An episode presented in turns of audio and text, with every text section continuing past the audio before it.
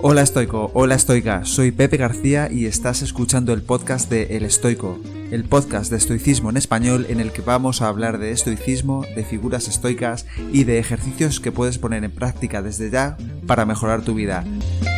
¡Arrancamos! Bienvenido y bienvenida al episodio número 36 del podcast de El Estoico, episodio distinto a otros que he grabado, ya que se trata del directo que hicimos en Instagram hace unos días Noemí Garro y yo. Si me llevas tiempo escuchando, sabrás que ya entrevisté a Noemí en el episodio número 31, pero tuvo tan buena acogida que muchas personas me pedisteis que volviésemos a juntarnos para darle caña al estoicismo, y eso es lo que hemos hecho. Así que, si no has oído el episodio número 31, te recomiendo hacerlo para que conozcas mejor quién es Noemí Carro. Te pido por favor que contextualices este audio, ya que no es una entrevista como las otras que he publicado anteriormente, sino que está sacada del directo de Instagram, por lo que puedes ver que a veces interactuamos con las personas que nos hacían preguntas en directo, sobre todo al final de la conversación. Pero antes de comenzar con la entrevista a Noemi Carro, quería recordarte que en mi perfil en la plataforma Patreon subo todos los días, de lunes a viernes, un post y un podcast con contenido único sobre estoicismo en español, contenido que no encontrarás en ninguna otra parte. Mi objetivo con Patreon es darte herramientas prácticas a diario para que puedas ponerlas en práctica. Se trata de una píldora diaria de estoicismo, una sola idea al día, que podrás poner en práctica en cuanto termines de escuchar el podcast o de leer el post. Así, poco a poco irás entrenándote en la puesta en práctica de esta filosofía de vida, que es de lo que se trata. Puedes leer mucho, pero si no lo pones en práctica no sirve para nada y yo te cuento cómo hacerlo a diario en Patreon por el precio de un par de cañas al mes. Además, he abierto un grupo privado en Telegram para todas aquellas personas que me apoyen como mecenas en Patreon para comunicarnos de forma más dinámica, hacer vídeos en directo y compartir recursos o ideas que nos ayuden a crecer a todos los que estamos allí. Por eso, si te interesa el estoicismo, pero no sabes cómo ponerlo en práctica, te animo a pasarte por patreon.com barra elestoicoesp para que puedas echarle un vistazo y suscribirte si ese contenido te ayuda. Si no encuentras esta dirección, puedes ir a mi Instagram o a mi Twitter, arroba elestoicoesp, y allí hacer clic en el enlace de mi perfil y desde ahí acceder al contenido exclusivo diario de Patreon. También te dejo el enlace a Patreon en las notas del capítulo, así que si decides apoyarme, te lo agradezco muchísimo. Y ahora sí que sí, vamos con la entrevista a Noemí Carro. ¿Qué tal? Bien. ¿Y tú, Pepe, qué tal estás? Muy bien. Eh, aquí deseando hablar contigo, la verdad. Eh, tenía muchas ganas de volver a, charlar otra vez y sobre todo también hacer algo un poquito distinto a lo que hicimos otra vez, ¿no? Profundizar eh, más en algunas cosas. Si quieres, esperamos un poco a que se una más gente, porque estamos un poquito de momento. Mm, bueno, para que no lo sepa, esta charla surgió a raíz del directo que hice yo solo hace dos semanas em, y mucha gente me, me pidió que te trajera para, para otro directo. Qué guay. Sí, eh, el podcast que hice contigo ha tenido muy buena acogida, eh, súper buenos comentarios. Sí, sí, qué guay. Sí, yo creo que porque leímos un poco de cera ¿no? al esticismo, que, bueno, leíste, mejor dicho. que al final eh, mm, creo que es algo que se está malinterpretando mucho hoy en día. Y de hecho, sin ir más lejos, el otro día subí un, bueno, un post que era como un poco que una cosa que me han pedido mucho era como esticismo para emprendedores, ¿no? Eh, cómo está esto tan relacionado con Silicon Valley y todo esto. Y intenté sacar algo que no perdiera mucho el rigor dentro de lo que es la filosofía estoica. Y a raíz de esa publicación me empezó a escribir un montón de gente preguntándome que por qué no sacaba algo sobre estoicismo e innovación, estoicismo y creatividad. Em, una chica me dijo que iba a sacar una criptomoneda descentralizada estoica, que no tengo ni idea de cómo es eso. Entonces, em, bueno, yo creo que, podemos ir empezando ya por ahí porque el tema ya eh, creo que da para eso, ¿no? Bueno, mm, quería hablar contigo sobre todo sobre cómo se está divulgando el estoicismo hoy en día, ¿no? entre los que me incluyo, porque si la gente le está malinterpretando mucho, algo de culpa tendremos los que lo divulgamos. Al final también eh, tenemos esa parte de responsabilidad. Y quería preguntarte cómo ves eh, esto del esticismo hoy en día? ¿Cómo ves esta divulgación que se hace en redes sociales, estas interpretaciones de lo que estamos diciendo, ¿no? Estoicismo e innovación, estoicismo y creatividad, estoicismo y criptomonedas. Mm, ¿Qué opinas? Sobre la parte de divulgación, hay que entender que los formatos que se utilizan ahora mismo para divulgar son formatos razonablemente novedosos, eh, que tienen sus propias reglas, eh, entre otras la inmediatez, la constancia, la recurrencia, etcétera, que son formatos que no se prestan eh, con tanta facilidad a un análisis profundo.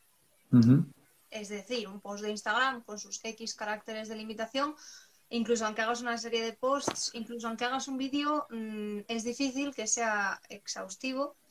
Eh, o desde luego es muy difícil que profundice tanto como mm, otro tipo de otro elemento de divulgación clásico como puede ser un libro, ¿no? También es verdad que em, en esta sensación permanente que hay de que ahora de repente el estoicismo es la respuesta para todo y la solución para todo.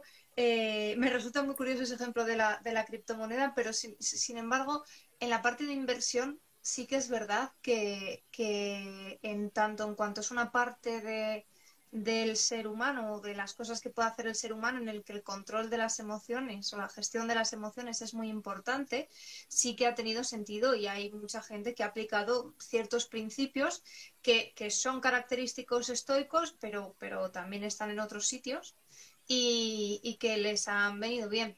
Ahora también te digo, aplicar los principios estoicos a la creación de una moneda eh, mm, ahí, me, ahí me pillas, tengo curiosidad por ver exactamente. Además me pillas de, mm, todo, ¿eh? o sea, como marketera, porque si alguien no me conoce, yo no que no me he presentado, soy mi Carro y me dedico al marketing, aunque estudié filosofía y, sigo trabajando en filosofía en mi tiempo libre, ¿no? Eh, me, me, pilla ahí como, en todo, o sea, mi yo marketero está mm, con los ojos muy abiertos y, y mi yo filósofo también. Sí, bueno, eh, eh, es verdad, perdona, que no te he presentado porque daba por hecho que todo el mundo te conocía. Como, eh, como, como me pidieron que vinieras y como ya tengo la entrevista en el podcast, bueno, pues gracias por presentarte y perdóname que no te, no te he presentado. Em, y estoy muy de acuerdo en lo que dices en el sentido de, de la inmediatez y la brevedad de todo, no, más que brevedad, bueno, también brevedad, ¿no? Porque hoy en día publicas un tuit y a los cinco minutos ya está perdido. Y, es verdad que hay que sintetizar mucho y que al final pues es verdad que un libro, a lo mejor el tamaño de los que estudiaste en su día en la carrera, que puede haber un manual de esticismo de 400 páginas, pues no se puede resumir en un carrusel de Instagram. Mm, y también tiene mucha curiosidad, mucha curiosidad por saber por qué nunca se habla de mujeres, ¿no? Eh, de mujeres en... Corrígeme si me equivoco, ¿eh? pero en filosofía en general sí que hay, pero en, la época helenística yo no he visto todavía mm, a casi nadie o por no decir a nadie. Eh, ¿Por qué es eso? ¿Qué, pasa? En filosofía en general sí que hay. en los últimos 150 años puedes contar, o 100 años, puedes contar con figuras a lo mejor más potentes, ¿no? la filosofía, la historia de la filosofía sigue siendo un terreno eminentemente masculino. Pero si además te retrotraes a una sociedad patriarcal por excelencia como es la griega, eh, pues evidentemente te vas a encontrar muy poquitos ejemplos. Y te vas a encontrar ejemplos, sí, de las mujeres de y las hijas de eh, filósofos o, bueno, maestros reconocidos que tuvieron su, su presencia en las escuelas helenísticas. Eh, bueno, salvo Hipatia de Alejandría, que es 300 años después de Cristo y tal, eh, mm, en la época helenística pura y dura, que son 300 antes de Cristo aproximadamente, eh, encuentras solo esos ejemplos. Pues te encuentras eh, a Hiparquia, por ejemplo, que era la mujer de, Crates, discípulo de Diógenes el Cínico, Diógenes de Sinope. Y bueno, te encuentras a mm, algunas figuras así, pero más mujeres de eso. Ojo, muy respetadas, muy valoradas, la mayoría por sus iguales, no necesariamente por la historia y, bueno, presumiblemente esa sea una de las razones por las que por las que no hayan pasado con el mismo mm, cariño a, la historia. También hay mujeres protagonistas de tragedias y de comedias griegas, en particular, bueno, ciertas historias que hablan de mujeres filósofas y eso, pero, pero sí, bueno, estamos hablando de una sociedad patriarcal en la que la mujer accediendo en igualdad de condiciones a, los estudios de filosofía, eh, pues, pues será una rareza, ¿no? Dentro de lo que cabe. Salvo, por cierto, en el caso de los epicúreos, porque el jardín de Epicuro estaba abierto indistintamente a hombres y a mujeres. O sea que fue como el más, em, el más abierto, ¿no? Quizás, el más adelantado a su época de alguna forma. O... Hay que entender que, que bueno, y si uno lee a Aristóteles a Platón, etcétera, eh, con, un poquito de, ojo crítico, mm, la racionalidad tan característica griega y, por cierto, tan característica estoica, para muchos era un atributo exclusivamente masculino. Las mujeres con su carácter volitivo ¿no? y, y, pues, pues no tenían acceso con tanta facilidad a ese privilegio. Pero, pero bueno, mm, claro, de, ese, de ese tipo de marco pues podemos encontrarnos de forma natural el, que haya poquitas mujeres. Pero sí es cierto que Epicuro le presuponía la racionalidad y, la, a, todos, y la igualdad a todos los, los seres racionales, ¿no? Hombres y mujeres. Estoy flipando un poco con Epicuro porque lo estoy empezando a ver ahora. Eh, bueno, ya sabes que he empezado a estudiar la filosofía y es lo primero que estamos viendo. Eh, todo esto que habla de los átomos ¿no? y cómo el cuerpo está formado por átomos, etcétera, y, y, estoy pensando, joder, pues. Y ahora me dice lo de las mujeres que todavía yo no llego ahí y digo, ya lo hablamos la otra vez, ¿no? Que cada vez me convence, el epicureísmo me está convenciendo bastante, salvo por algunas cosas, pero en esto me, me convence más todavía, ¿no? Como que él da y la abre su jardín a, que vengan también mujeres, ¿no? Em, dale. No, que en general es, es muy curioso lo que pasa con Epicuro porque no ponía particulares restricciones. ¿Sabes? Para poder acceder al jardín. Además, él tenía muy claro que la forma que tenía de educar y las cuestiones que enseñaba, pues no encajaban dentro de Atenas y por eso estaba fuera. Pero es que además eh, es, declaradamente, bueno, no sé si decirte poliamoroso, eh, pero, pero bueno, ellos entendían que mm, las relaciones románticas en realidad no tenían sentido y mucho menos la monogamia y que había que entender eh, bueno, que de vez en cuando las eh, relaciones carnales, y digo eso, pues no nos vaya a censurar aquí la plataforma, eh, pues tenían bien para desquitarse un poco, ¿no? Y, oxigenarse por dentro y por fuera, pero que en realidad lo más importante pues era eh, cultivar lazos potentes de amistad que podían ser cultivados independientemente de si eras hombre o mujer. También es verdad que alguna vez recomendó que que te alejaras de según qué perfiles, claro, hablaba a hombres, de según qué perfiles de mujeres no fueran a, interrumpir tu búsqueda del placer. en un sentido elevado, ¿no? Porque, porque bueno, a Epicuro se le ha malinterpretado mucho, interesado o desinteresadamente, sobre todo por su concepto de placer, ¿no? Y mm, volviendo un poco al mundo eh, actual en el que vivimos, mm, ¿qué crees que se está malinterpretando el estoicismo? O sea, se está sacando demasiado de contexto, es, se vende como la solución a todos los problemas, ¿no? El, bueno, pues no sé qué, pues estoicismo. Yo creo que me parece, me, recuerda un poco como al mindfulness, ¿no? Eh, es como si te pasa algo, pues medita, si te pasa algo, pues mindfulness, no sé qué. Y ahora me, está pasando un poco lo mismo con el estoicismo, ¿no? Que lo veo en, quizá también estoy sesgado por porque yo lo hago, pero lo veo en todos sitios, ¿no? Eh, ¿Qué se está malinterpretando y sacando de contexto? Yo sí, que, yo sí que creo que se está vendiendo como la solución para todo. Eh, como la solución para todo, de hecho, hasta el punto de. Claro, volvemos al formato, volvemos al hecho de que se divulga donde se divulga, que tiene sus propias reglas. Y una de esas reglas es la polarización y el filtro burbuja, ¿no? La polarización. El filtro burbuja es el, el fenómeno que tiene lugar en las redes sociales eh, a través de las cuales de cuyos algoritmos eh, en tu perfil aparece solamente contenido que pueda ser de tu interés o que esté tan distante de tus intereses que te mueva a interactuar con él y se viralice, ¿no? Por eso los tweets indignantes que acaban viéndose y repartiéndose por, por todo Twitter y, esas cosas. Y claro, mm, es, es, fácil que tengamos esa sensación. Eh, a mí el ejemplo más, para mí el ejemplo más divertido o irónicamente divertido que hay de esto es cada vez que un politólogo hace un análisis de cómo van a ser las, las votaciones, etcétera, etcétera, en, un periodo electoral y, claro, mm, se dan cuenta de que contradice a lo mejor sus resultados, primero sus análisis y luego los resultados definitivos de las votaciones, esa intuición que tenían de cómo está compuesto el espectro político. ¿Por qué? Porque a lo mejor se relacionan desde esa perspectiva solo en Twitter y se dan cuenta de que no les no, no, no es coherente ¿no? Con, la diversidad que hay en el mundo real luego, precisamente por eso. Entonces, sí creo que se vende como la, solución para todo. También es verdad que precisamente por nuestra eh, tendencia y cada, acumulada y cada vez creciente a buscar soluciones razonablemente rápidas eh, y por la simpleza perdón, por la sencillez natural del estoicismo, el hecho de que tenga cuatro cositas que debes saber y cosas así básicas que puedes aplicar a un montón de cosas, pues, pues hace fácil que, puedas utilizarlo. Pero el estoicismo tiene una serie de premisas que tienes que aceptar sí o sí si quieres aplicarlo y quieres eh, llevarlo a la práctica realmente y si quieres, eh, pues bueno, alcanzar lo que tú quieras alcanzar con eso. Imaginemos un perfeccionamiento de uno mismo un control de las emociones, mayor estabilidad, mayor eh, sensación de satisfacción, felicidad, lo que uno quiera, ¿no?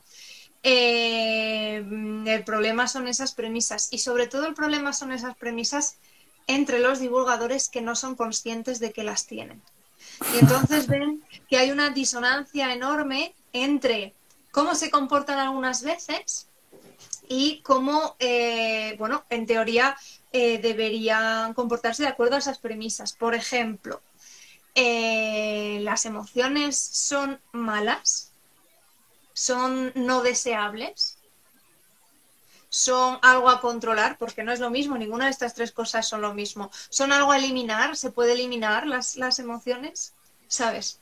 Entonces, cuando tú haces un análisis del estoicismo y de cualquier cosa que te encuentres delante, con cierto, cierta distancia y cierto escepticismo, sin, sin aspirar a que te convenza o sin aspirar, sino simplemente por, por conocerlo y por extraer alguna cosita útil que te pueda venir bien a tu viaje, em, pues lo, lógico y, lo honestamente, intelectualmente honesto es hacerlo con, con esa distancia, ¿no? con, ese, con, con ese cierto escepticismo que te permita preguntarte por qué el estoicismo defiende una separación entre el primer momento en el que sientes algo y el momento en el que reaccionas frente a ese algo.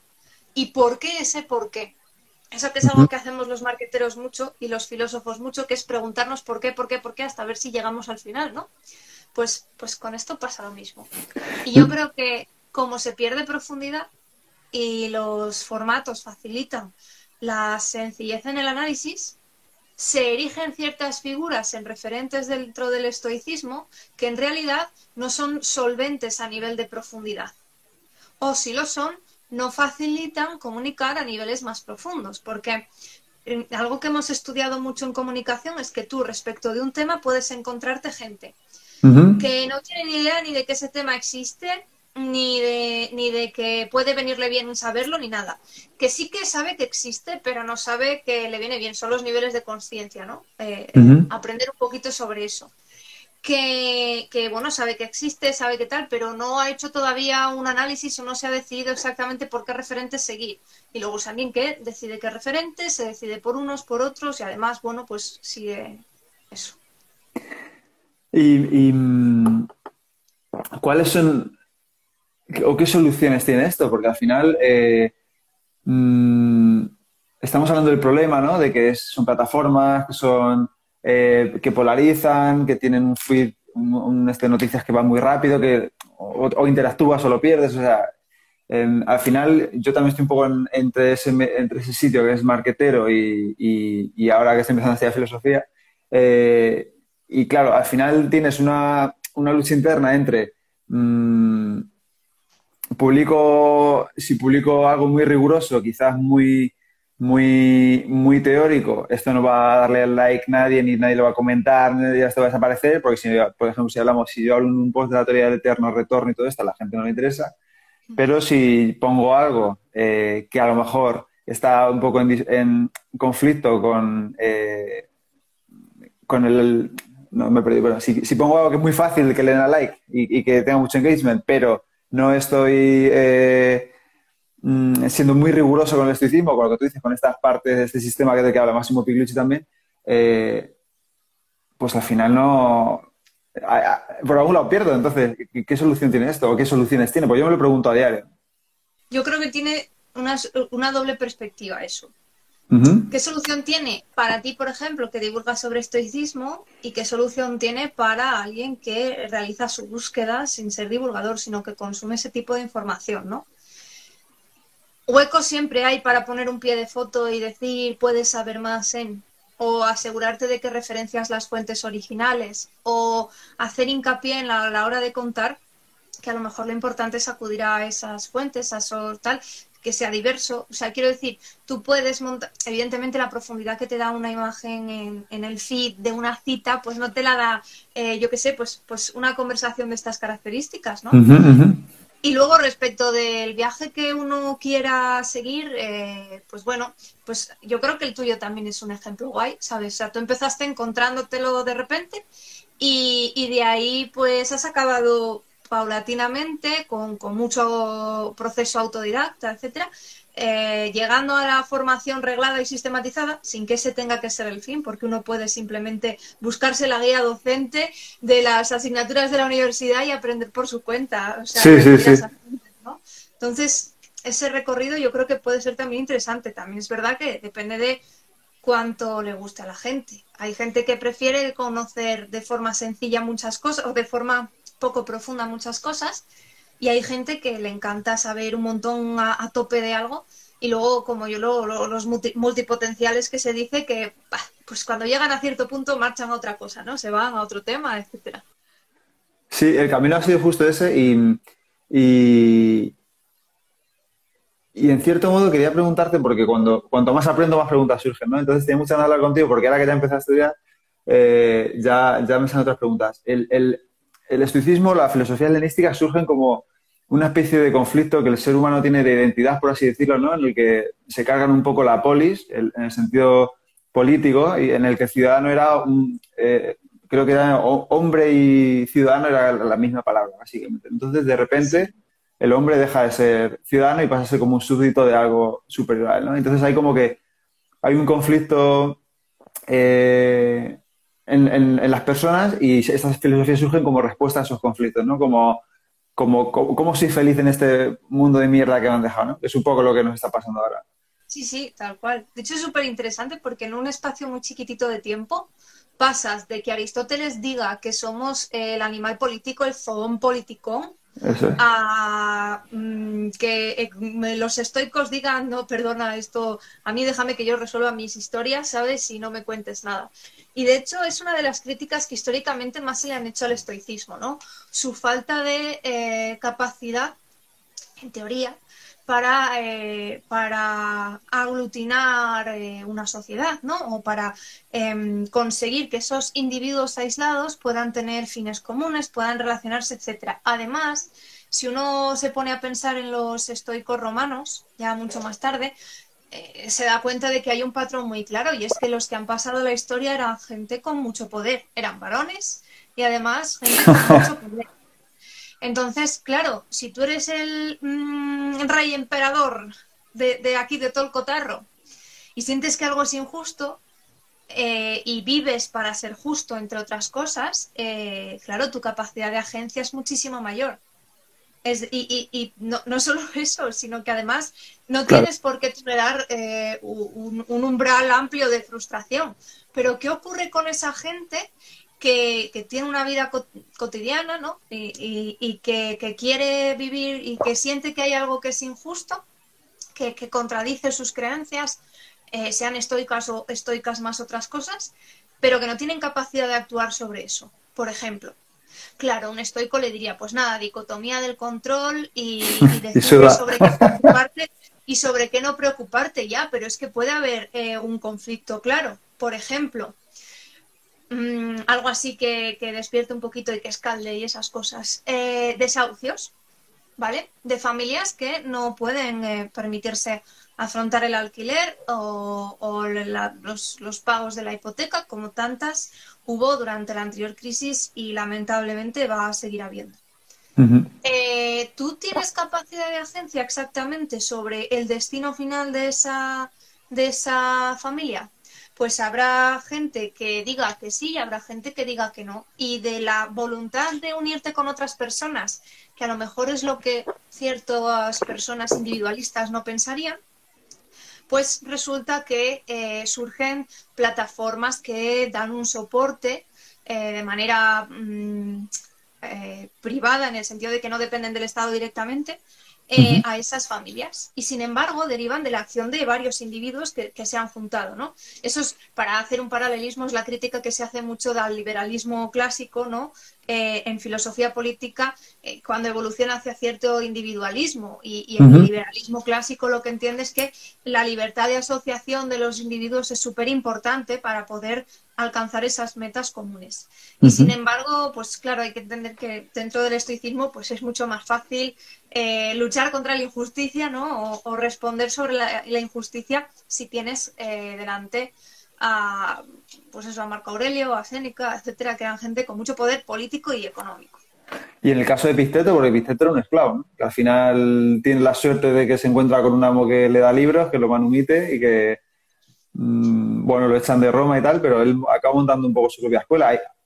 Podría ser quizás un ejemplo a lo mejor de un yo que sé, me lo voy a inventar, un emprendedor o alguien que mm, de repente se ve que lo echan de su ciudad y se va a otro sitio y tiene que abrir una escuela. O sea, es un ejemplo a lo mejor más es si, te fijas, Epicteto es el que vive en sus propias carnes, aparte de que tenía influencias de varias corrientes y tal, eh, esa ruptura que hay ¿sabes? Entonces, claro, también es verdad, volvemos a lo mismo. ¿Cuánto poder de agencia tiene realmente sobre ciertas cuestiones? Es mucho más fácil que si no eres capaz de actuar sobre las cosas que te preocupen, digas, ah, dicotomía del control. Como no lo puedo controlar, no me preocupa.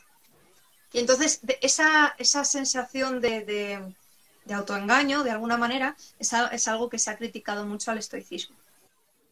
Sí, como que es muy conformista, ¿no? dicen, bueno, en realidad bajo tu control a lo mejor hay muchas más cosas de las que piensas. A lo mejor Pudiera ser, pudiera ser. Claro, em, quizás a lo mejor lo que decíamos de, la política, ¿no? A lo mejor bajo tu control no está que a una persona le desahucien, pero a lo mejor sí está bajo tu control. Lo que tú dices, puedes montar una plataforma para ayudar a la gente que está desahuciada. O sea, no es mirar a otro lado, bajo tu control está quizá eso, ¿no? Que al final es un poco... Em, y hay una cosa que me choca mucho y que no acabo de entender, a ver si tú me lo puedes explicar, es... Mm, Vale, pasamos de la polis, del, conjunto, ¿no? del todos somos uno, todos somos parte de un sistema, no sé si llamarlo democrático, em, y ahora somos individualistas. Sí. Eso Ahora somos individualistas, ¿no? Eh, o sea, es un sistema mucho más individualista, pero actuar conforme a la naturaleza tiene dos componentes, ¿no? Uno que es el racional y otro que es el que somos seres sociales y es un poco eh, poner nuestra razón al servicio de, la sociedad para mejorarla, ¿no? No chocan esas dos ideas, no es un poco diferente el ser individualismo con el entonces soy social y tengo que poner mi mente al servicio de la sociedad. No, no, entiendo eso. Es que dentro del estoicismo, eh, si el estoicismo es individualista es primeramente porque mira hacia adentro. Eh, y claro, de eso que mira tanto hacia adentro, pues acaba resultando que a veces se le olvida un poco mirar hacia afuera, o hay, o poquitos ejemplos de que sea así, ¿no? Eh, también es verdad que las normas que regían el comportamiento, tanto a nivel político dentro de la democracia griega y mm, mm, durante todas las épocas posteriores, mientras el estoicismo estuvo en boga, eh, son muy diferentes de las que tenemos nosotros ahora, ¿sabes? Entonces, mm, es verdad que pudiera darse cierta incongruencia, pero el estoicismo en realidad, eh, por lo que más se caracteriza, o el, individualismo estoico, es por el mirar hacia adentro en cómo comportarse. Eh, en la ética estoica es, una ética individualista en el sentido de que en lugar de preguntarte cómo puedes compartir, comportarte con el resto primero, se pregunta cómo comportarte tú bien, cómo ser ese sabio o aspirar a ser ese sabio y luego ya lo demás vendrá, ¿no? Entonces, de esa manera es, como ese cambio de que empezamos aquí y luego nos vamos a lo más grande. Eh, pero para mí has dado con la clave, que es el hiperracionalismo. El hecho de que el estoicismo y bueno, y, otras corrientes griegas eh, ponen la razón por encima de todo lo demás. Y entonces hay cuestiones de la naturaleza humana que luego la psicología ha estudiado y ha, y ha demostrado que no son tan así, que claro, se quedan un poquito cojas. Claro, em, y de eso quería también hablar, ¿no?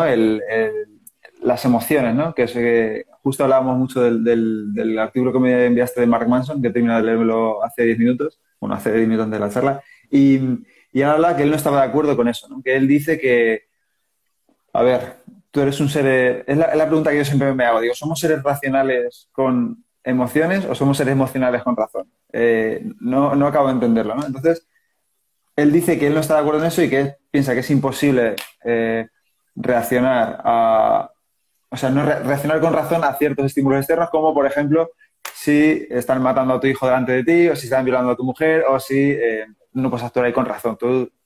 Entonces, em, ¿qué papel juega el estoicismo? O sea, ¿es posible controlar las emociones con la razón? O, bueno, la otra pregunta que es, primero, ¿se pueden suprimir las emociones? Eso es lo más importante primero. No, y ningún, estoico te dice que las suprimas, te dice que las domines, que las controles, pero, pero es que se caerían con todo el equipo si se les ocurriera decir que las suprimieras, porque no es así. Aparte, los griegos a estas alturas ya habían eh, definido muy bien cómo son las, las partes del alma, ¿no? Ese, ese mito de, del jinete y los, y los tres caballos que, tenemos y, eran muy conscientes de que la parte animal, que es la parte emotiva, tenía un rol muy importante, ¿no? Pero sí que es verdad que son fundamentalmente racionalistas, todo debe someterse a la razón y la razón es capaz de gobernarlo todo. Y hay una lectura peligrosa dentro del estoicismo que divulga hoy en día, que es el hecho de que si no eres suficientemente capaz de gobernar tus emociones, eh, no te estás esforzando lo suficiente, no estás haciendo un ejercicio eh, lo suficientemente arduo como para merecerte mm, considerarte estoico, ¿no? Ese tipo de cosas. A mí eso me parece muy, muy, muy difícil. No solo porque, porque joder, van contra continuamente de, la diversidad de caracteres que hay en el mundo en general, ¿no? Sino porque van contra de la propia naturaleza humana. Eh, los griegos pensaban que somos eh, animales con razón, eh, pero que la razón lo dominaba todo. La psicología demuestra que no es así, que es al revés, que nosotros somos emociones con un par de pizquitas de razón de vez en cuando, pero no siempre, que la mayor parte de nuestras decisiones son inconscientes, que, muchas de ellas derivan de nuestras reacciones instintivas más primarias, etcétera. Y luego en el ejemplo que ponía Mark Manson, que para quien no lo conozca es el autor de El sutil arte de que todo te importa una... Mm, tampoco lo vamos a decir, no nos vamos a censurar. Eh, mm, a él se le ha llamado bastantes veces estoico y él en realidad no es estoico, no se considera estoico, ¿no? Y en ese artículo pues ponía un poco de manifiesto por qué no se lo considera. Si lo comentábamos tú y yo era era realmente porque, bueno, pues, pues deja un poquito de margen también a, contar cosas en las que el estoicismo a lo mejor podría estar un poquito, un poquito coja, mm, pero, pero también por esa parte, ese ejemplo que tú ponías de que a lo mejor no debes actuar con tu razón cuando tienes que em, pujar por tu propia vida o estás viendo que están dañando a alguien inmediatamente cercano, ¿no? Eh, habría que preguntarse si es lo más deseable. Quiero decir, eh, hmm. acabar como acabó Sócrates, Cicuta eh, es mucho más sencillo si tienes una serie de creencias internas ¿no? que facilitan esa consecuencia, pero si como por la mayor parte de la gente mm, la supervivencia de tu entorno y de tu círculo más cercano es una prioridad para ti y encima es una cuestión de impronta animal, de supervivencia, pues, pues lo más probable es que evidentemente hay, no te vayas a parar a pensar exactamente qué estoy sintiendo, cómo debería actuar, ¿no? Y incluso aunque lo tuvieras tan interiorizado, esa parte de yo sé que me siento así, pero no sé exactamente cómo debería reaccionar. A lo mejor ese huequecito es el que marca la diferencia entre tu vida o no o la de tus seres queridos que están en peligro en ese momento. Eh, si es que si las emociones existen es precisamente porque, porque nos permiten sobrevivir como especie. Entonces, claro, es mucho más cómodo plantearse esto ahora, pues que vives en el estado de bienestar y todo está guay, ¿no? Y entonces tienes comida, más o menos. pero, pero tiene su sentido, por supuesto que tiene su sentido. Aparte de que yo creo que es muy legítimo pensar que, a lo mejor las emociones está bien sentirlas con intensidad y disfrutarla con intensidad. Se habla muy poquito de las personas altamente sensibles, por ejemplo, que es un mundo enorme, pero que en realidad, bueno, pues su capacidad para percibir y sentir es mayor y la intensidad con la que sienten es mayor. Claro. claro, si tú tienes todo esto que estábamos hablando ahora y además tienes al que te dice que si estás cayendo en tus hábitos no saludables, en realidad es que te falta voluntad y estás haciéndolo mal, pues, pues claro, hombre, pues sabes. ¿Qué haces? Exactamente. Claro. Si estamos cayendo... Dale. No, que yo creo que hay un riesgo ahí en, pues eso, en informarse solo en la parte más superficial y en, estos entornos. Está guay porque es una puerta, pero yo creo que con cierta honestidad, tanto los que divulgan deberían eh, acudir a fuentes y conocer fuentes en profundidad, como darlas a conocer.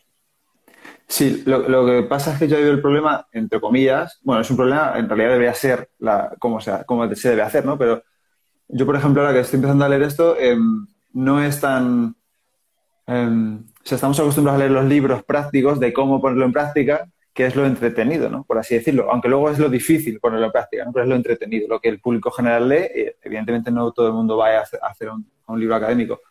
Pero ahora que yo estoy haciendo un libro académico, debo reconocer que cuando lo leo me aburro muchas veces como una ostra y no entiendo nada y tengo que eh, leerlo 200 veces y, digo, vamos a ver, llevo un año y medio divulgando esticismo y no tengo ni idea. O sea, estoy leyendo esto que no sé por qué eh, ¿por qué los estoicos decían eso? O sea, ¿por qué, por ejemplo, no tienen miedo a la muerte? Quizás, no sé si te eso te pregunto, ¿es, por la teoría, por lo del eterno retorno, porque saben que van a volver a, vivir lo mismo una y otra vez? O, Por esa parte y porque en realidad es algo que no pueden controlar. Es lo mismo que dijeron los epicúreos, no debes preocuparte de, tu propio fin en la vida porque mm, ya no estás.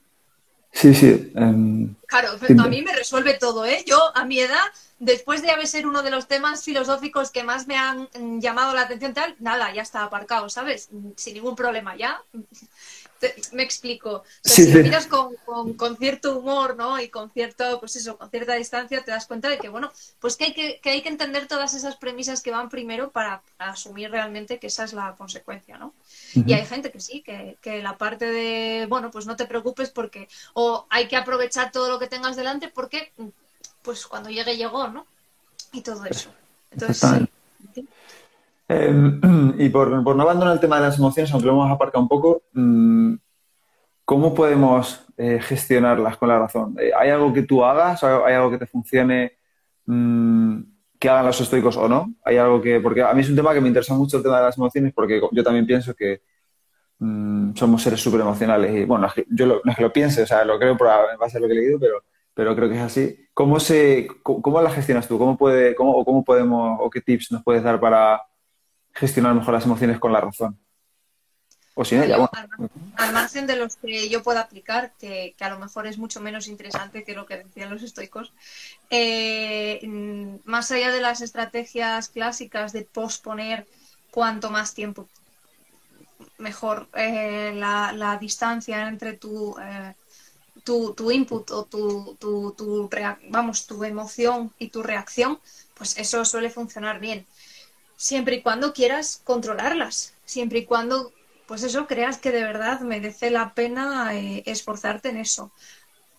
Yo creo que, que estaría súper bien revisitar desde la terapia cognitivo-conductual, que es heredera del, estoicismo, entre otras corrientes, que es una, bueno, es una parte de la, de la psicología, ¿no? Revisitar todo eso y verlo desde ahora, desde ahora en el que la mayor parte de nuestro tiempo la pasamos haciendo caso de nuestro yo más animal, eh, en el que estamos totalmente condicionados a, mm, pues eso, pasar de una pantalla a otra, a, utilizar una app, abrir el móvil y ver siete notificaciones en siete sitios y además buscar y responder y estar ahí. Yo creo que eso podría ser muy interesante. Y precisamente, pero, pero desde un, en un sentido profundo precisamente si tiene éxito, tanto éxito el estoicismo divulgativo hoy es por eso, porque hay mucha gente que está cansada de darse cuenta de que pasa mogollón de horas en internet o, hmm. con, distracciones más o menos vanas que en realidad les consumen mucho tiempo para el placer sensato que les producen, ¿no? Entonces, yo creo que ese es uno de los, de los huecos y que todas las técnicas estoicas, pues, pues la dicotomía del control, eh, la separación, el hueco que hay entre, entre el preguntarte continuamente si te acercas a ser quien quieres ser, si no, revisitarse, todas esas cosas creo que tienen mucha utilidad. Y la tienen también para el emprendimiento y la tienen también para lo que quieras aplicar, porque al final refuerzan tu capacidad de control sobre ti mismo en un entorno en el que a lo mejor somos un poquito más animales la mayor parte del tiempo que en, otros, que en otras ocasiones. Por, por eso, ¿no? Porque estamos continuamente buscando esos chutes de dopamina. Mm, pero sí, bueno, es cualquiera que conozca, que conozca tu perfil ya tiene que saber que, que, pues eso, que las estrategias psicológicas de los estoicos son muy útiles para eso. Sí, estoy de acuerdo. Y de hecho el otro día, eh, a ver si la publico la semana que viene, eh, o la otra, hablé con Donald Robertson un buen rato, eh, que es eh, terapeuta cognitivo-conductual, y me dio varias, eh, varios tips súper buenos para, para, este tipo de cosas, ¿no? Y uno de ellos, por ejemplo, era... Sí, sí, sí, es un crack. Em, y, y, me dio muchos, muchos tips. De hecho, básicamente él unos días antes se quejó en Twitter de que nadie le preguntaba por las prácticas, que es lo que él hace, porque él es psicoterapeuta, sino que le preguntaba más por el esteticismo. Entonces yo intenté sacar provecho de eso.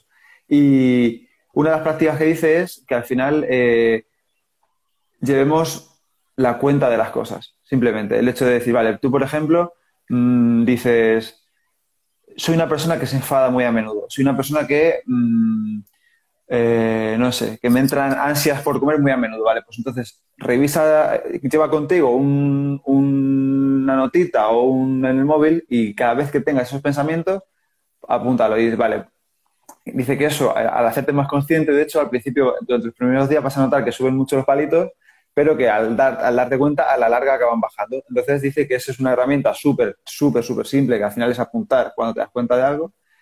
Em, y entonces da el ejemplo de que, por ejemplo, para la ira, que lo dice Seneca de la ira, si no recuerdo mal, cada vez que tú te des cuenta de que te estás enfadando, vale, dices, vale, me estoy enfadando, me apunto un palito o lo que sea y me voy a un sitio tranquilo hasta que a mí sí me funciona de verdad, hasta que se me pase miro al espejo, me digo, hago unas respiraciones, me da un paseo, yo que sé, me hago unas flexiones, lo que sea. Al final es que eso se vaya, ¿no? Y luego en otro sitio leí también que no lo sabía que un enquiridión, que es el, al final el nombre del libro de, bueno, del libro, de las notas de Ariano, de, de Pisteto, eran como notitas que los alumnos de, de los estoicos llevaban con frases que ellos mismos se animaban a decirse cuando sentían este tipo de situaciones, ¿no? O sea, al final un inquiridión era como unas notas. Y decía que, por ejemplo, es muy útil llevar unas notas en las que tú te digas, vale, hagas un premeditado por la mañana y digas, vale, hoy me va a pasar esto. Cuando me pase esto, me voy a decir esto. Entonces, me lo apunto, vale, Pepe, eh, tranquilo que esto va a pasar, que a lo mejor no es para tanto, no te dejes llevar por tus impresiones, tal. Te lo guardas en el bolsillo y cuando pase, te lo sacas y lo lees. Y dices, mira, Pepe, está pasando lo que has visto que va a pasar, léelo, tranquilízate, vete al baño, lo que sea. Entonces, eh, creo que eso es una forma muy útil y muy práctica y muy tonta, entre comillas, muy sencilla, de poner un poco de espacio entre esas emociones o primeras impresiones que dicen los estoicos y, actuar con razón, ¿no? Eso está muy guay. Pero tú fíjate el esfuerzo que conlleva. Me explico. Claro. Tienes que ser consciente cuando te levantas de que tienes que hacer eso, tienes que ser consciente cuando te está ocurriendo, de que te has parado a pensarlo, etcétera. Y sin embargo, la mayor parte de nosotros vivimos la mayor parte del tiempo en piloto automático. Exactamente. esa, parte es muy, es, verdad, es, el gran reto, es, precisamente eso, pero al final, si compara la vida que tenemos ahora con la vida que podía tener cualquier persona hace, pues no sé, 40, eh, 50 años. Ahora te quiero contar si encima trabajaban en el campo. Solos. ¿Cuánto tiempo hay para pararse a pensar realmente con, tranquilidad en ese tipo de vida? ¿Y cuánto tiempo nos permitimos ahora en un marco en el que todo es ser ultra productivo, aprovecha a escuchar podcast cuando además estás cocinando porque si no estás perdiendo el tiempo no eres nadie, porque, ¿sabes? Guau, es que, es que la calma y la atención yo creo que son tesoros súper importantes que, están por ahí diluidos, que están por ahí escapados. Entonces, a mí esa estrategia me parece muy interesante. Sobre todo, al final no es, no es más que una cuestión de, reflexión activa, de, meditación activa, como llevar un diario eh, en el que puedas preguntarte realmente cómo de cerca estás de quién quieres ser. Em, e incluso en el que apuntes pues esos pequeñitos logros que vas consiguiendo. Mira, eso es algo que yo he empezado a hacer y, me estoy dando cuenta de que mi sensación respecto de mis días es muchísimo más amable. Eh, pues eso, los pequeños triunfos. Parte de luego, si conoces tus sesgos y te das cuenta de que te pueden pasar 10 cosas buenas, una mala y vas a recordar la mala, seguro, porque es el sesgo de negatividad y estamos diseñados para prestar atención a las cosas malas antes que a las buenas, pues jolín, claro. Pero para eso volvemos a lo mismo, hay que hacer toda una búsqueda más o menos paciente de cómo nos comportamos, cómo somos, qué podemos hacer para, pues eso, para acercarnos a ser quienes queremos ser, ¿no? Y para eso hay que ser valiente. No solamente hay que tener tiempo, hay que ser valiente, hay que tener coraje. Entonces, hay mucha gente que tiene esa necesidad inicial y por eso yo creo que van también y que el negocio de la autoayuda es funciona como funciona, ¿no? Em, por eso hay tanta gente buscando, pues eso, el, la versión definitiva en cinco fáciles pasos para conseguir el control sobre todo, ¿no? Y, sin embargo, el, el, camino es difícil. Y además el camino es difícil y conforme más buscas y más encuentras, más te das cuenta de que es más extenso, ¿no?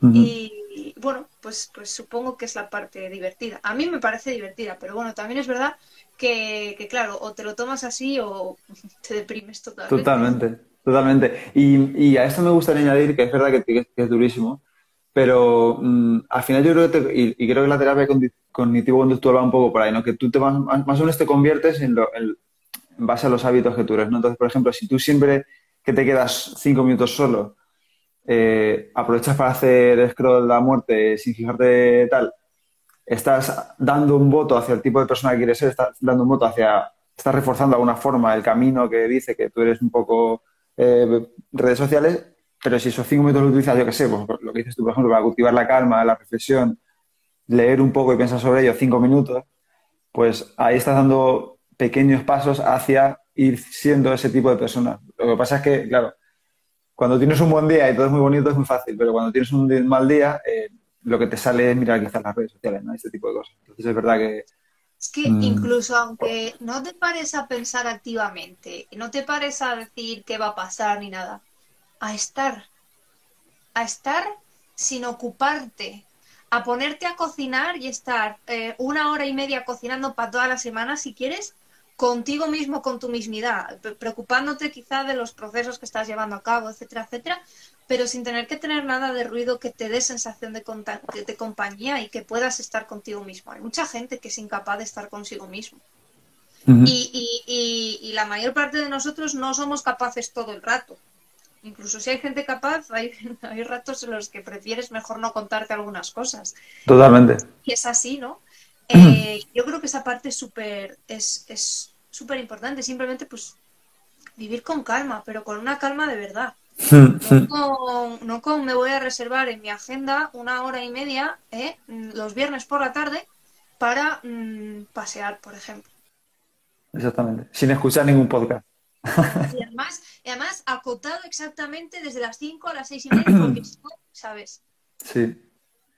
En, respecto, Respecto a eso también tiene Donald Rosen en YouTube una charla interesante, lo que pasa es que está en inglés solamente, entonces no sé si la gente que no domine el idioma lo va, no sé si tiene subtítulos en, en español, em, que él dice que le preguntan eh, técnicas para lidiar con la pandemia, técnicas estoicas de terapia eh, cognitivo-conductual.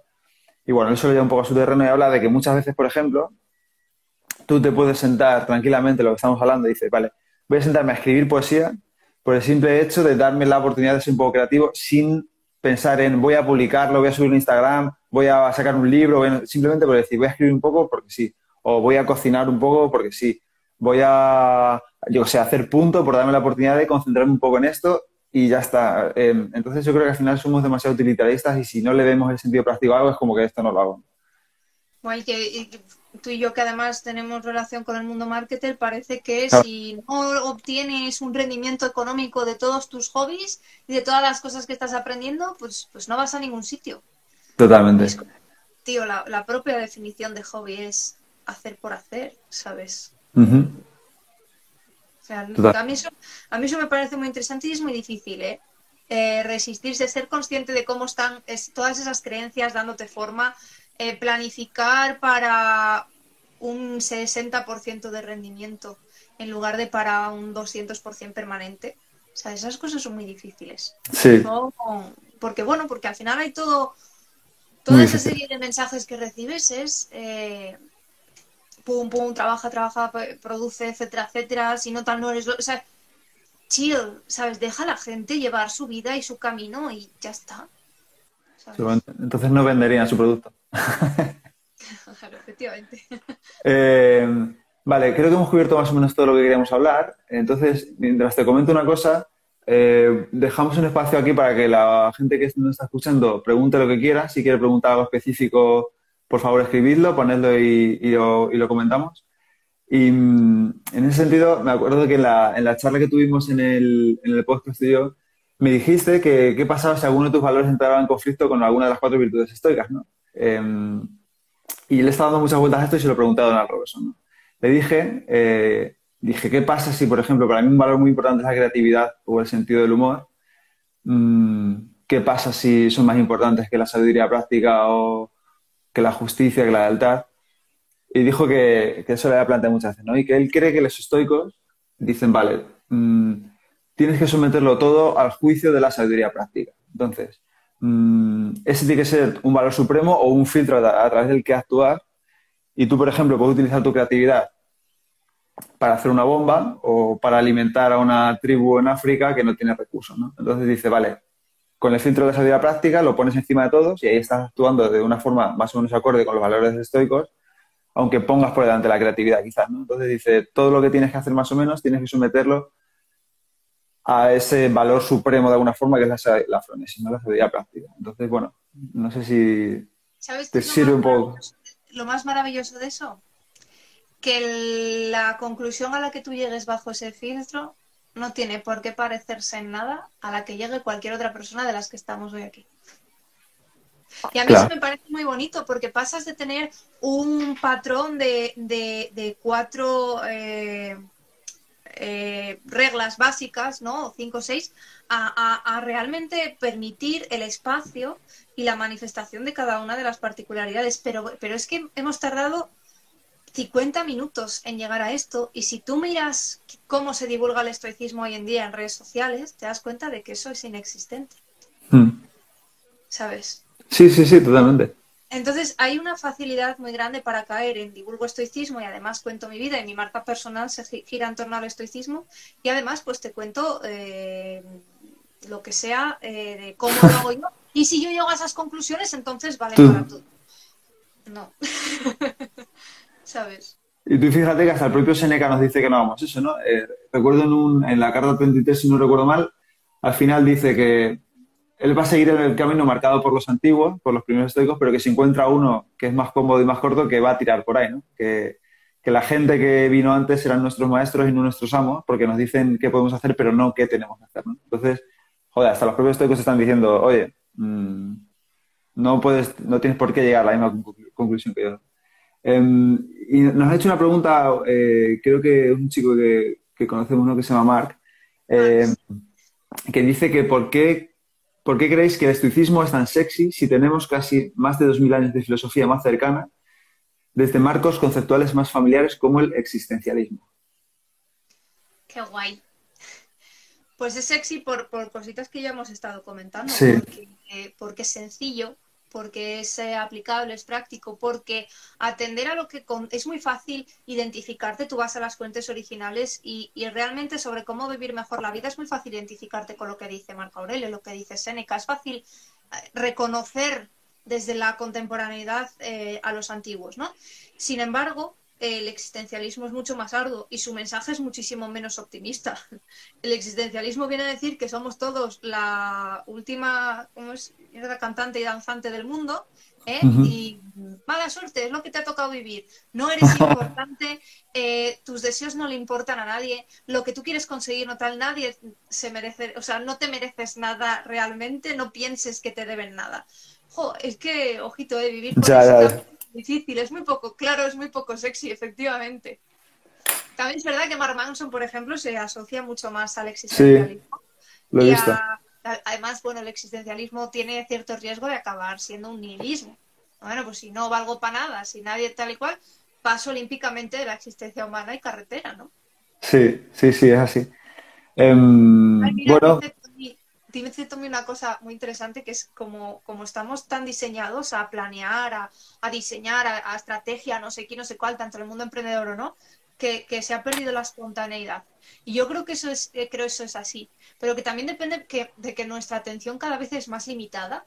Entonces tú vas a quedar con alguien, tienes una primera cita y apuesto lo que quieras a que miras el móvil, seguro, ¿sabes? Sí. Entonces no dejas fluir ni, con, ni, ni profundizar, ¿sabes? Esas cosas a mí sí me llama mucho la atención. Es verdad, es verdad. Y, y, o sea, yo lo del móvil es una cosa que me preocupa mucho hasta el punto de que mm, ya lo comentaste en, en, otros sitios, entonces seguro que hay gente que lo sabe, pero bueno, cuando yo quiero concentrarme en algo, muchas veces le digo a mi mujer que me digo, toma el móvil. En dos horas vengo, em, no lo quiero, mm, voy a venir a pedírtelo, no me lo des. Y cuando me pongo a trabajar, el brazo se me va solo como para coger el móvil, como en plan de, y digo, tío, esto no es normal. O sea, y bajo a mi mujer y se lo pido. Me dice, Pepe, me has dicho que no te lo dé, así que vete a trabajar y déjame tranquila. Y, y eso yo creo que es una, es una enfermedad. Bueno, no sé si una enfermedad, pero es muy serio. O sea, es un tema... O sea, las, las redes lo hablaban en el directo que tuve ayer y que, que bueno, dejaré subido dentro de poquito sí. quitar algunas cosas. Las redes sociales son productos digitales diseñados para ser adictivos para que tú pases cuanto más tiempo mejor dentro de la plataforma porque se monetizan, se consiguen rendimiento económico a través de los datos que captan de cómo te comportas en esa plataforma. Cuanto más tiempo pasas, más datos y más precisos, ¿no? Pues ya está. Entonces, están pensados y diseñados para que los sigas utilizando continuamente. Todo el sistema de notificaciones, de retribuciones, de te dejo un like, te dejo un comentario, etcétera, etcétera, está diseñado para eso. Totalmente. Totalmente. Vale, pues. No, no, es verdad que se lo podía dejar a, mi cuasi marido ya. Eh, se lo podía dejar y, que no me lo devolviera. Pero lo que tengo es una app que creo que es de las poquitas apps de pago que, tengo en, en, el teléfono, que es Stay Focused, que lo que hace es que yo bloqueo desde las 6 de la mañana, no me levanto a esa hora, pero para que esté bloqueado cuando me levante, hasta la una y media, eh, todas las redes sociales en el teléfono. Si necesito trabajar con ellas, como social media manager que soy, pues las trabajo desde el escritorio, desde el ordenador. Y dejo un huequito al mediodía, para, sobre todo para después de comer, despejarme un poco, ver un poco qué ha pasado, etc. etc. Y, y, luego vuelvo a bloquearlas en, las, en el segundo turno por la tarde y hasta las del tiempo de ciudad. Y además estoy pensando seriamente en ampliar ese baremo eh, y dejarlo solo pues cuando estoy un poquito después de comer ya tranquila, desconectando y tal. Y, y también, pues eso, estar en mi día a día sin prestarles especial atención. Total, si alguien urge, que me llamen, ¿sabes? Pues me la apunto a la de Stay Focus. Pues yo, tengo otra, pero no funciona muy bien. Y es porque yo creo que es porque gratis. Entonces, si esa de pago me da igual. Pues, eh, pues eso, la atención no tiene precio, yo creo. Pero es que es eso, es que además es uno de los grandes problemas que tenemos hoy en día. Em, antes de cerrar, es que me interesa mucho, ¿cómo, lidias tú con eso? ¿Cómo, aparte de lo de la app, ¿haces algo, algún tipo de... ¿Cómo entrenas la atención? ¿Cómo lidias con ella? Seguro que a la gente le interesa también porque... Yo no, yo no creo que sea el mejor ejemplo. Eh, durante la pandemia y posterior, o sea, creo que en el último año y medio ha sido un caballo de batalla muy serio para mí a dónde van mis energías, a dónde va mi tiempo y a dónde va, pues eso, la, dependencia total y absoluta que hay de estar informado, etcétera, etcétera. También ha coincidido con un punto en mi carrera profesional como emprendedora o solopreneur, etcétera, en el que es verdad que he estado sometida a mucho aprendizaje diferente, a muchos entornos eh, profesionales diferentes, networking, etc, etc. Entonces mantener ese equilibrio es difícil. Pero lo que hago es, pues, como hasta hace dos días que me piro de Instagram si veo que me satura y estoy dos meses y pico sin publicar. Gracias a Dios conseguí montar un sistema que me permite seguir teniendo clientes sin estar presente en mis redes sociales, que es uno de los grandes problemas de los emprendedores digitales, ¿no?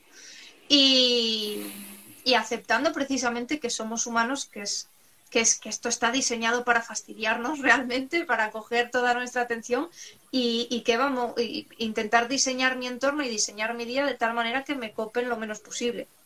Hablo, por ejemplo, pues, pues de limpiezas recurrentes de a quién sigo de quien tengo, pues el, 99% de mis historias de Instagram están silenciadas. O sea, yo sigo a la gente por si me van a compartir algo en el feed. Si lo sigo en Instagram, no lo sigo en Twitter o no lo sigo tal, porque también la forma de comportarme en esas redes sociales es diferente y el contenido que, publico y que consumo es diferente, etcétera.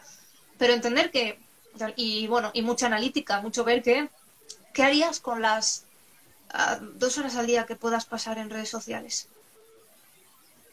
En un mes. Con 60 horas, ¿qué harías? Y con 600 horas, ¿qué harías? Y sobre todo, eh, bueno, para mí, o sea, uno de los puntos de inflexión, y yo creo que lo hemos pasado todos, fue eh, hace años ya, gracias a Dios, eh, perderme cosas importantes de verdad. Perderme una charla guay de esas que recuerdas durante años con tu mejor amigo porque estaba más pendiente de otra cosa que tal, o porque te enzarzabas en una conversación de Twitter mm, que ni te va ni te viene con alguien que no conoces, what is this, ¿sabes? Totalmente. No, ¿para qué?